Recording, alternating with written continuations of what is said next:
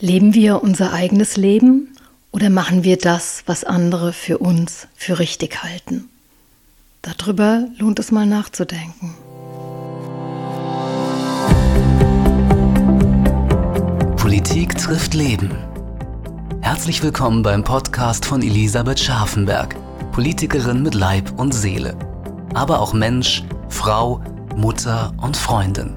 Für sie machen die kleinen Momente das Leben ganz groß egal ob privat oder politisch. Diese Momente möchte sie hier mit dir teilen. Viel Spaß beim Zuhören.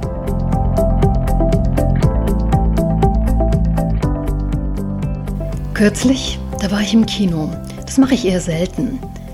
Darum wähle ich mir auch immer sehr genau aus, welchen Film ich mir da noch anschauen möchte. Und diesmal, da traf die Wahl auf Frühstück bei Monsieur Henri. Das ist ein wirklich sehr netter französischer Film, bei dem es um eine junge Frau und einen alten, sehr eigenwilligen Herrn geht. Aus der Not heraus leben sie zusammen in einer Wohngemeinschaft.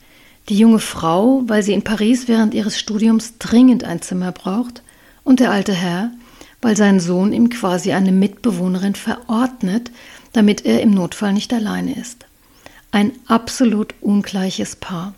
Und doch haben sie beide etwas gemeinsam. Beide leben mit unerfüllten Erwartungen. Die eine erfüllt sie nicht, die Erwartungen, und der andere fordert ein. Die Studentin enttäuscht die Hoffnungen der Eltern, die wollen, dass sie den Familiengemüsehandel übernimmt. Sie selbst hingegen ist mit Leib und Seele Musikerin. Der alte Mann, der ist mit seinem Sohn überhaupt nicht zufrieden. Er erwartet von ihm eine andere Lebensführung, versucht die Schwiegertochter zu verkraulen und meckert die ganze Zeit an ihm rum. In dem Film gelingt es, Verständnis zu wecken zwischen alt und jung. Die erfrischende junge Frau, die dem alten Miesepeter den Spiegel vorhält. Der Miesepeter, der die junge Frau in der Realisierung ihrer Profimusikerträume unterstützt.